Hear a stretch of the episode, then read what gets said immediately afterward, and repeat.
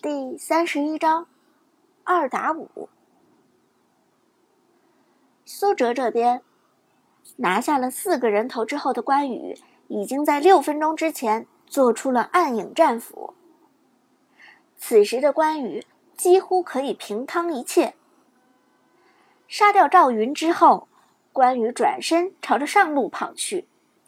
对线上的射手孙尚香和东皇太一又不长记性的冲上来推塔，两人似乎天真的以为关羽赶不及回去支援。长夜与我同在。当冰封战神如寒风般凛冽的语音响起的时候，孙尚香和东皇太一已经意识到末日将近了。扩！一声怒吼传来，苏哲的冰封战神从河道四十五度开启大招，直接朝着孙尚香和东皇太一推去。两个人本以为能够顺势端掉防御塔，却在关羽的大招中直接被推入塔下。不过此时两个人都已经到了四级，惊慌失措的东皇太一直接甩出大招抓住关羽。东皇太一的大招是整个王者荣耀中最强的控制，无法被净化效果清除。但就在东皇太一大中关羽的前一秒，苏哲手速如飞的开启了救赎之翼的主动技能，一个能够吸收八百加英雄等级乘八十伤害的护盾。东皇太一抓住关羽，防御塔。则击中东皇太一，两个人承受着同样的伤害，但关羽的伤害却被护盾所抵挡。当东皇太一被防御塔点成残血之时，关羽的护盾刚刚破掉，从压制状态下恢复过来，冰封战神原地一个一技能，直接收割掉东皇太一，unstoppable。冰封战神已经无人能挡。随后，关羽如同脱缰的野马一样，朝着绝望的大小姐冲了上去。一下，两下，三下，脆皮的孙尚香根本就扛不住关羽的冲撞，三次坚硬如铁的强顶，直接将孙尚香顶回老家。Double kill。又是上路一七二，苏哲的冰封战神简直无法阻挡。弱者化为尘埃。冰封战神骑在寒冰铸成的独角兽上，手中的长刀闪着凛冽的寒光。这时，对面的大小姐实在忍不住了，直接在公屏上打字道。二弟，我是你大嫂啊！你老顶我是几个意思啊？二弟，你不怕你大哥揍你吗？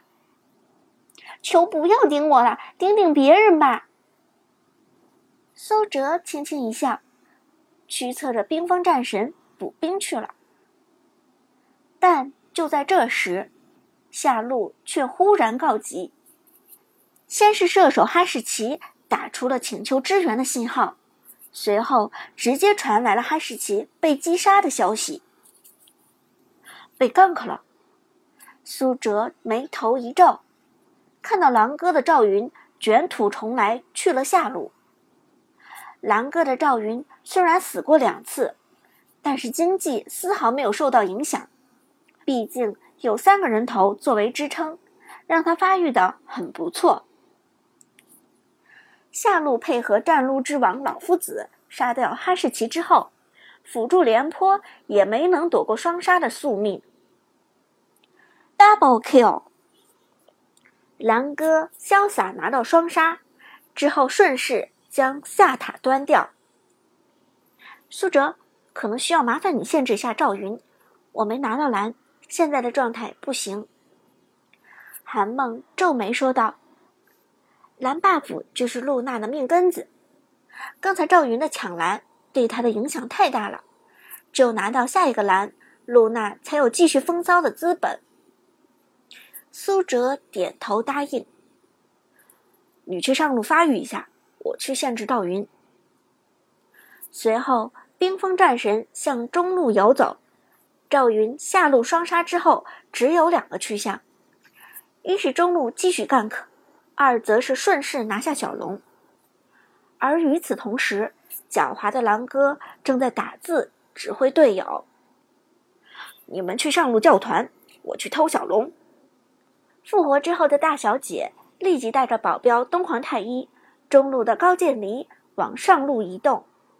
而上路的老夫子更是做出要顺势端掉二塔的架势，还要推，他们得寸进尺啊！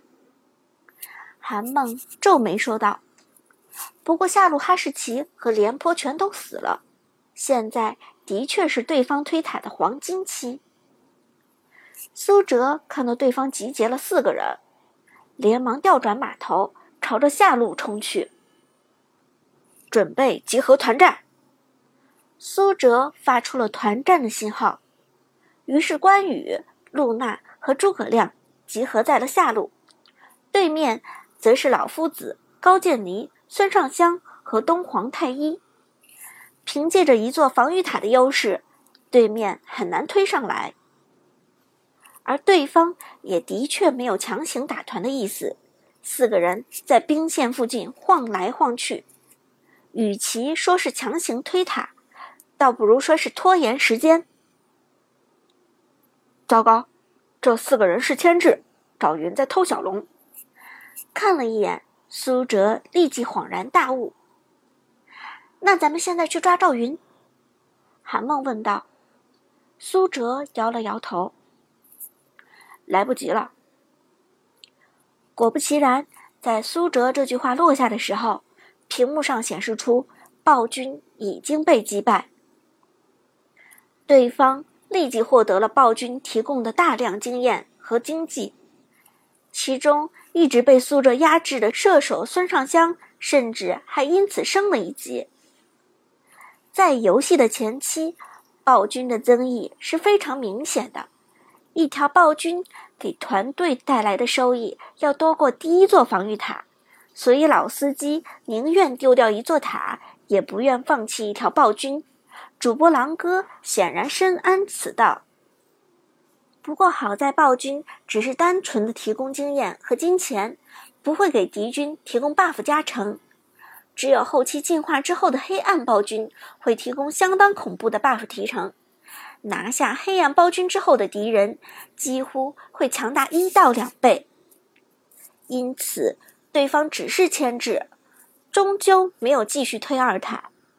在暴君被赵云拿下之后，四个人马上选择了撤退。果然是老鸟，够鸡贼的。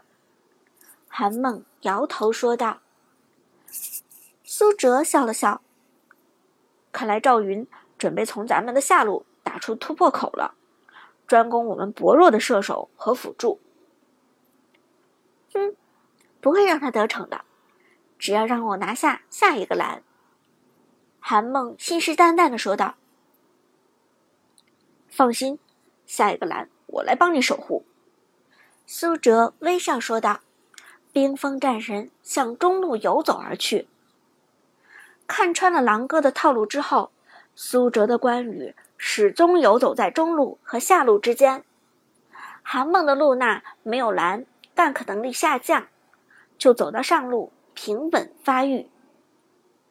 主播狼哥看到关羽不在线上，打的就稳健了许多。他已经见识到了冰封战神轻轻松松一切二的水准，自然不敢在关二爷的大刀面前造次。这局好艰难啊！狼哥掐灭了手中的香烟，无奈的说道。单单一个露娜已经让人头疼，偏偏还有一个恐怖的战神关羽。